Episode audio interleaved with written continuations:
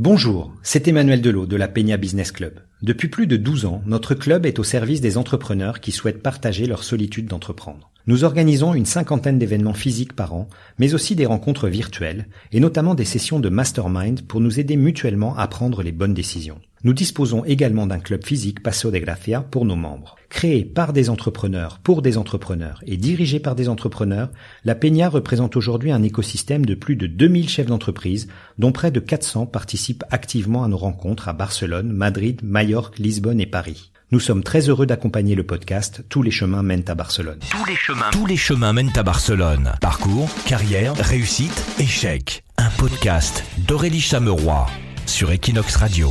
L'été arrive et pour certains aussi les projets de retour en France. Comment réussir à maintenir son activité lorsqu'on l'a commencé à Barcelone Comment garder le lien avec ses clients Faut-il leur dire que l'on quitte Barcelone Et puis comment réussir son arrivée en France?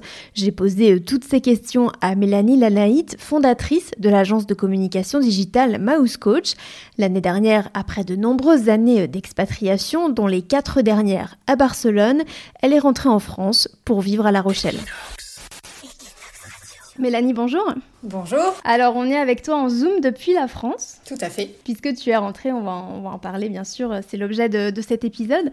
Alors déjà, toi, tu avais lancé ton, ton business, ton activité professionnelle en étant déjà expat, mais à Dubaï, c'est ça? Oui, exactement. Bah, du coup, moi, euh, je me suis expatriée euh, donc d'abord à Prague, mais j'ai pas travaillé. Et après, quand je suis arrivée à Dubaï, euh, je voulais vraiment reprendre une activité. Et donc, du coup, j'ai lancé Mouse Coach en 2013 là-bas. Et le but du jeu, c'était de refaire une activité que je pouvais exporter puisque je savais que je n'allais pas rester euh, à Dubaï et donc il fallait quand même trouver quelque chose qui puisse euh, s'adapter un peu partout euh, dans le monde. Alors au début, j'ai fait, c'était beaucoup de la formation, du coup dans, dans l'informatique puisque c'est quelque chose qui me plaisait énormément cette partie-là puisque quand on se reconvertit, on va surtout chercher finalement des domaines où on où finalement c'est des passions ou des choses comme ça. Et moi j'aimais beaucoup cette partie, sachant que j'en avais fait énormément avant, puisque j'ai travaillé quand même 10 ans avant dans l'industrie pharmaceutique, euh, 5 ans en commercial et 5 ans en marketing. Donc tous les outils je les connaissais, ça m'intéressait, donc j'ai fait beaucoup, j'ai dû faire au moins une quinzaine de formations. Euh, et petit à petit, bah, les gens m'ont demandé de faire aussi euh, des blogs, des sites internet. Et voilà, comme je suis curieuse, euh, j'ai essayé de, de, de, faire tout ça. Donc je faisais aussi pas mal de formations sur les réseaux sociaux aussi à l'époque. Et donc euh, Dubaï a été quand même un peu le champ des possibles puisque j'ai essayé beaucoup de choses et dans beaucoup de cibles puisque j'ai fait aussi des écoles, j'ai fait des particuliers, j'ai fait des entreprises, donc ça a été très large. Et justement, du coup, quand je suis arrivée à Barcelone, le but était un peu de se dire bon bah tiens, euh, l'avantage de changer, ça en a, il y a des inconvénients, mais il y a aussi beaucoup d'avantages, c'est de se dire bah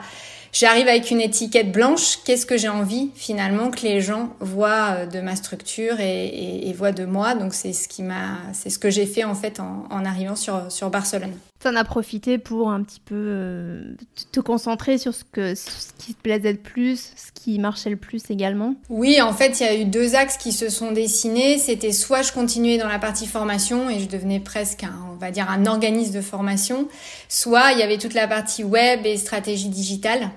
Et au final, je trouvais que c'était plus challengeant, toute la partie web et digitale même si parfois c'est usant parce que ça bouge tellement cette partie-là, faut toujours être à la page. Euh, néanmoins, euh, j'ai fait le travail aussi de limiter euh, mon cadre parce qu'après c'est une partie qui est tellement large, le, la, voilà, le digital en général. Donc du coup, ça m'a aussi permis de dire ok, euh, je suis une agence digitale, mais qui fait ça, ça, ça et ça. Et après, ce que je ne faisais pas moi en direct, l'idée c'est qu'aujourd'hui, je travaille en partenariat avec un écosystème de partenaires euh, sur euh, d'autres euh, bah, compétences que je n'ai pas moi, mais qui pour euh, bah, voilà pour un projet global d'un client, pour répondre à, toutes ces attentes, ben ça m'arrive de, de, de travailler avec d'autres prestataires. D'accord, donc tu t'es recentré finalement à Barcelone. Une fois sur place, tu as gardé des clients de Dubaï, tu as, prospecté à fond ici. Comment ça s'est passé? Alors c'est vrai que la transition avec Dubaï, j'ai plutôt... Euh, non, j'ai pas essayé finalement de garder des clients sur Dubaï parce que la distance faisait que euh, je me suis dit, oh là là, il y a la distance, il y a le, le décalage horaire, etc. Mais ce qui est rigolo, c'est que c'est plutôt eux qui m'ont suivi, puisqu'aujourd'hui j'ai toujours des clients des clients que j'ai connus à Dubaï. Alors bien sûr qu'ont eux aussi bougé, donc des fois ils sont revenus en France, des fois ils sont en Suisse, euh, voilà, donc c'est assez rigolo. Donc c'est vrai que non, quand je suis arrivée à Barcelone, mon objectif a vraiment été tout de suite de, retrouver des, clients français. Alors parce que moi, ma, spécialité quand j'étais à l'étranger, c'était quand même plutôt les, les francophones, hein. euh, sachant que quand je suis arrivée à Barcelone, je parlais pas un mot d'espagnol, donc c'était pas facile de, de, travailler en espagnol. Et donc, comme j'avais déjà fait le travail à Dubaï, je, je, savais quand même euh, un peu les démarches à suivre, c'est-à-dire, bah voilà, il faut se mettre dans des réseaux, faut être euh, dans des, des business, euh, voilà, avec d'autres gens qui font comme nous, etc. Et donc, du coup, j'ai cherché à Barcelone qu'est-ce qu'il y avait comme comme réseau dans ce, dans ce sens-là. Et donc j'en ai ciblé deux, l'idée euh, toujours étant de pas aller partout, euh, donc mm. d'en cibler bien euh, un ou deux et, et d'y aller régulièrement parce qu'après il n'y a pas de secret, euh, c'est pas parce qu'on est dans un réseau qu'on va venir vous voir, c'est parce que on y va régulièrement, on est présent, on montre qui on est, etc. qu'au bout d'un moment, bah, comme je dis, la mayonnaise elle prend et, et, et voilà. Et, mais ça met toujours un certain temps, c'est toujours entre 3 et 4 ans hein, pour que Ouais, pour vraiment s'installer. Euh, ouais, exactement. Et, et, combien de temps tu es resté à Barcelone? Je suis restée 4 ans justement, donc à chaque, fois que, à chaque fois que la mayonnaise a pris, bah en fait, hop, on repart Mais cette fois-ci, tu as, as, cherché à garder tes clients quand même. Hein. Donc tu es rentrée en France Oui. Pour raisons familiales, personnelles euh, Plutôt familiales. Ça, a été plutôt des raisons euh, familiales. Euh, voilà, même l'endroit où on s'est posé en France, c'était plutôt pour la qualité de vie hein, que par rapport à un bassin économique euh, très fructueux, on va dire.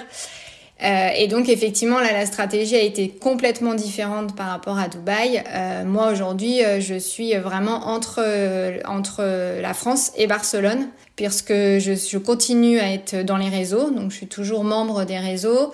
J'ai une partenaire sur place où j'ai où on a créé une, une autre entité commercial qui s'appelle Click2Com. Donc du coup, ça, ça me permet aussi de garder un, un pied à Barcelone. Euh, et les gens commencent maintenant, je vois, à faire un peu la transition en disant ah bah tiens Mélanie, en fait, euh, c'est aussi Click2Com avec Laura. Donc euh, voilà, donc du coup j'ai un peu euh, ces, deux, casquettes. Et en fait, euh, j'ai été vraiment agréablement surprise. Bon, je pense que le confinement a beaucoup aidé aussi, mais mes clients sont toujours là, quoi. Ils sont toujours présents et il y a toujours un bouche à oreille qui, qui continue à se faire. Voilà, donc l'idée c'est vraiment de pas de bah, voilà de pas lâcher, de capitaliser et de, de revenir aussi. L'idée ce serait de revenir plus fréquemment. C'est pas toujours évident, mais j'aimerais, euh, j'aimerais aussi euh, revenir de temps en temps, sachant que là, encore une fois, contrairement à Dubaï, il n'y a plus de cette distance. Enfin, je veux dire, la France, l'Espagne, c'est quand même à côté. C'est pas comme à Dubaï où on se, je pouvais pas y aller tous les quatre matins. Là, c'est quand même beaucoup plus simple pour, euh, pour s'y rendre, on va dire. Comment tu as fait la transition? Est-ce que tu as prévenu tes clients que tu partais, mais que tu pouvais continuer à les suivre? Comment tu as fait? Oui, alors moi là-dessus, je suis toujours très transparente avec mes clients. Donc oui, je les ai, je leur ai dit, je leur ai dit, je leur ai dit, maintenant, je suis pas, voilà, même si je suis plus sur place, je serai avec vous, il n'y a pas de souci. Euh, encore une fois, on était encore dans le confinement, donc finalement, les gens, euh, de toute façon, ont appris aussi à travailler à distance. Et au final, ça n'a gêné personne. J'ai aucun client qui a refusé la, la, enfin, de continuer la collaboration parce que je n'étais plus sur place. Je pense qu'aujourd'hui, les gens, ils préfèrent collaborer avec des gens même plus loin, mais s'ils savent que euh, voilà, il y a de la qualité, le travail est là, que trouver des gens euh, à côté, quoi. Et pour la prospection, comment ça se passe? Parce que les clients que tu avais déjà sont restés, mais est-ce que tu arrives à avoir de nouveaux clients? À Barcelone ou tu te concentres sur la France Comment tu fais? Alors non, ouais, là c'est la prospection, c'est un peu plus compliqué. Là, c'est sûr que j'ai pas forcément de, prospection euh, sur Barcelone. Je, je, capitalise plus sur euh, le bouche à oreille, les gens que je connais et être, continuer quand même à être dans les réseaux. Donc les gens font encore appel à moi grâce à ça. Et par contre, non, la prospection, j'essaye plus de la faire là où je suis, sachant que c'est vrai que bon, c'est les visios c'est sympa, mais avoir aussi des clients, enfin pouvoir mixer des clients en fait à, distance et des clients sur place, c'est quand même assez sympa. Donc du coup là, ma prospection aujourd'hui, j'essaye vraiment plus de la de capitaliser aussi en France, de capitaliser aussi sur d'autres aspects puisque euh, revenant en France, euh, j'ai remis au goût du jour la formation puisque la formation c'est quand même le Graal en France, tout le monde se forme.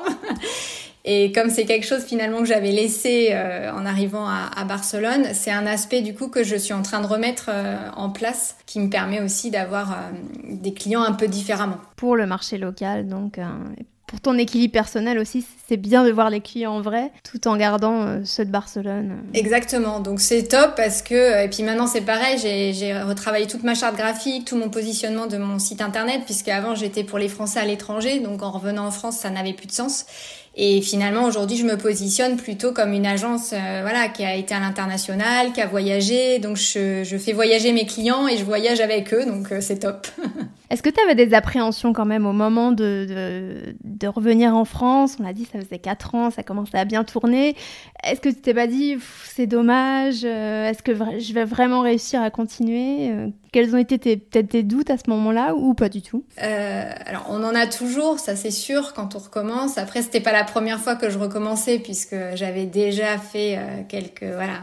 Maintenant, c'était, c'est sûr que avec le temps, etc., on se dit, c'est bon, là, on a envie de quand même de poser à un moment donné ses valises, sachant qu'à Barcelone, j'espérais les poser, puis finalement la vie a fait autrement, donc euh, voilà, et c'est pas grave, on rebondit, mais oui, après, bah c'était pas tant euh, sur le, enfin sur le travail, euh, un petit peu.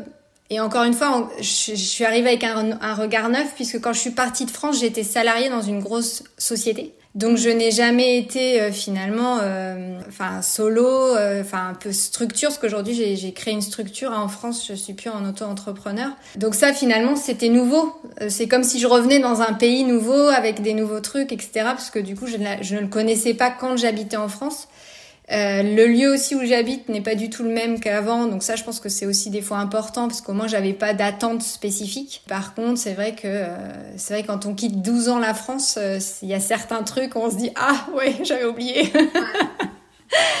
donc il y, a, des choses où on est hyper content de retrouver nos racines sur certains aspects, voilà où on se dit voilà la langue aussi ah c'est super, on se prend tout le monde parle comme toi, on se fait comprendre, mais sur d'autres aspects, on se dit, euh, voilà, le français essaye toujours, bah, les formats, les premiers devis au début, j'étais toute contente, tout le monde me demandait des devis, et en fait, c'était pour euh, pour un dossier parce que en fait, ils voulaient trois devis pour se faire rembourser. Enfin, le, le français, voilà, cherche toujours à les aides, comment se faire rembourser, etc. Et du coup, moi, j'avais oublié un peu cet aspect-là. Moi, j'étais là super, on me demande des devis, ils vont signer euh, bientôt, et en fait, non, c'était juste pour remplir le troisième devis dans le dossier, quoi. Voilà, c'est des choses un peu...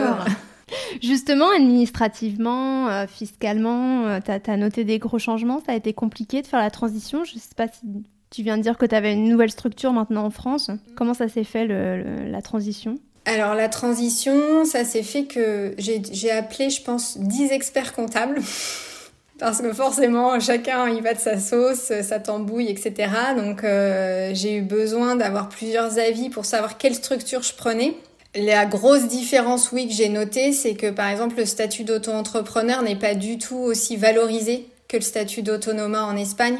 Et ça, c'est vraiment dommage, puisque moi au début, j'étais plutôt partie, j'étais pas forcément partie pour me dire je vais faire une structure. Et en fait, quand j'ai vu comment le statut d'auto-entrepreneur était quand même vu euh, bah, par les clients, donc je me suis dit mince, peut alors c'est en train de changer, hein, ça bouge un peu, mais c'est quand même pas, euh, voilà. Et je me suis dit, euh, par rapport aux clients, justement, à mes futurs clients, le fait d'être en auto-entrepreneur, ça peut parfois freiner. Et la preuve, j'ai eu un client, en gros, il avait trois devis. Il y avait un autonoma, un qui est un, enfin un autonoma, un auto-entrepreneur, moi, au milieu, puis il a une plus grosse agence. Et en fait, il m'a pris moi parce que j'étais une entreprise, en fait. Même si aujourd'hui je suis une entreprise euh, uni, ce qu'on appelle unipersonnelle, c'est-à-dire que je suis la seule dans mon entreprise et gérante et ben ça l'a rassuré plutôt que de prendre l'auto-entrepreneur. Donc, euh, donc je regrette pas ce choix. Pareil, ma banque, j'ai voulu faire un crédit juste pour acheter une voiture. Quand je suis arrivée euh, en auto-entrepreneur, il me prêtait pas d'argent. Dès que je lui ai dit, bah finalement, je vais faire une ERL. Donc aujourd'hui, je suis en ERL. Euh, elle m'a donné l'argent sans problème, ma banquière. D'accord. Il y a vraiment une image de manque de sérieux, peut-être que c'est accessible à tout le monde. Peut-être il n'y a pas aussi les cotisations qui en Espagne. Peut-être ça, c'est trop accessible, peut-être? France, c'est vu plutôt comme un tremplin vers une entreprise. Euh, un auto-entrepreneur, c'est pas vu comme un statut qui, où on doit rester pendant longtemps, en fait. Et après, il y a des, il y a aussi des, des plafonds.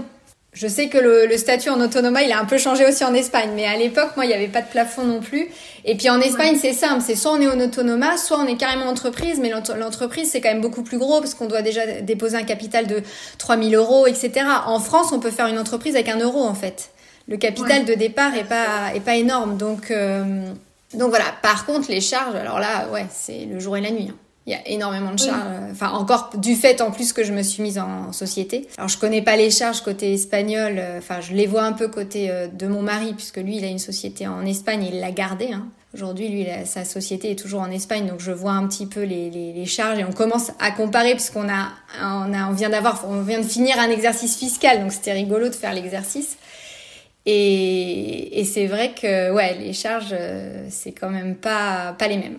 Maintenant, comme je dis, oui, elles sont plus, mais en même temps, on est plus protégé aussi. Donc bon, c'est un pays social. Hein. La France, c'est euh, on redistribue. Donc donc c'est vrai que y a, on a plus d'avantages sur euh, sur certaines choses, euh, sur les arrêts maladie, sur la retraite. Comment est-ce que tu as fait de, de l'expatriation une force? Est-ce que tu en parles à tes clients Est-ce que tu le mets en valeur? Comment ça se passe pour toi? Oui, j'en parle. Alors ça fascine toujours.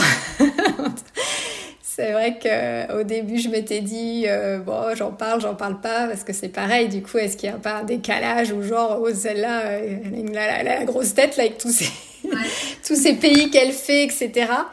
Et non, non, non, j'ai globalement, euh, au contraire, les gens disent, waouh, c'est top, euh, c'est génial d'avoir ce bagage et de pouvoir, voilà, d'avoir expérimenté tout ça. Donc, j'ai c'est plutôt euh, des retours assez, euh, assez positifs. Et je te dis, j'en ai fait une force de toute façon aujourd'hui sur mon site, puisque euh, aujourd'hui, je le mets quand même en avant, comme quoi, bah voilà, j'ai quand même une dimension internationale. Donc c'est aussi, il a fallu aussi que je me repositionne. Donc c'est aussi ma, j'en fais une force aujourd'hui, contrairement à d'autres agences qui n'ont peut-être pas cette, cette vision-là. Quoi. Oui, ça te différencie aussi. Mm.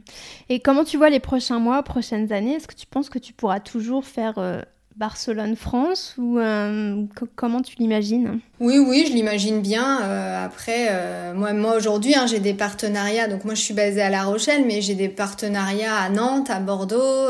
donc je bouge quand même, même à travers où je suis en fait. Donc moi, j'imagine bien continuer de toute façon à, à être sur les sur les deux, euh, sachant que j'ai des partenaires aussi en Espagne. Alors peut-être que le jour où mes partenaires partiront de Barcelone, je me poserai la question. Mais aujourd'hui, ayant des partenaires en Espagne, et euh, il y a encore euh, justement plein de belles choses à faire, et je sais qu'il y a beaucoup de Français qui sont partis, mais aussi beaucoup qui sont revenus. Ils reviennent, ils reviennent. Ils reviennent, voilà. donc du coup, je pense qu'il y a encore il y a encore des, belles années devant nous euh, entre, ces, entre ces deux pays. Donc euh, voilà, moi j'adore travailler entre les deux. Euh, je fais toujours, j'ai toujours mes cours d'espagnol, même si voilà, je suis partie une, fois tous les 15 jours, je continue à faire des cours d'espagnol pour au moins garder un peu un pied là-bas.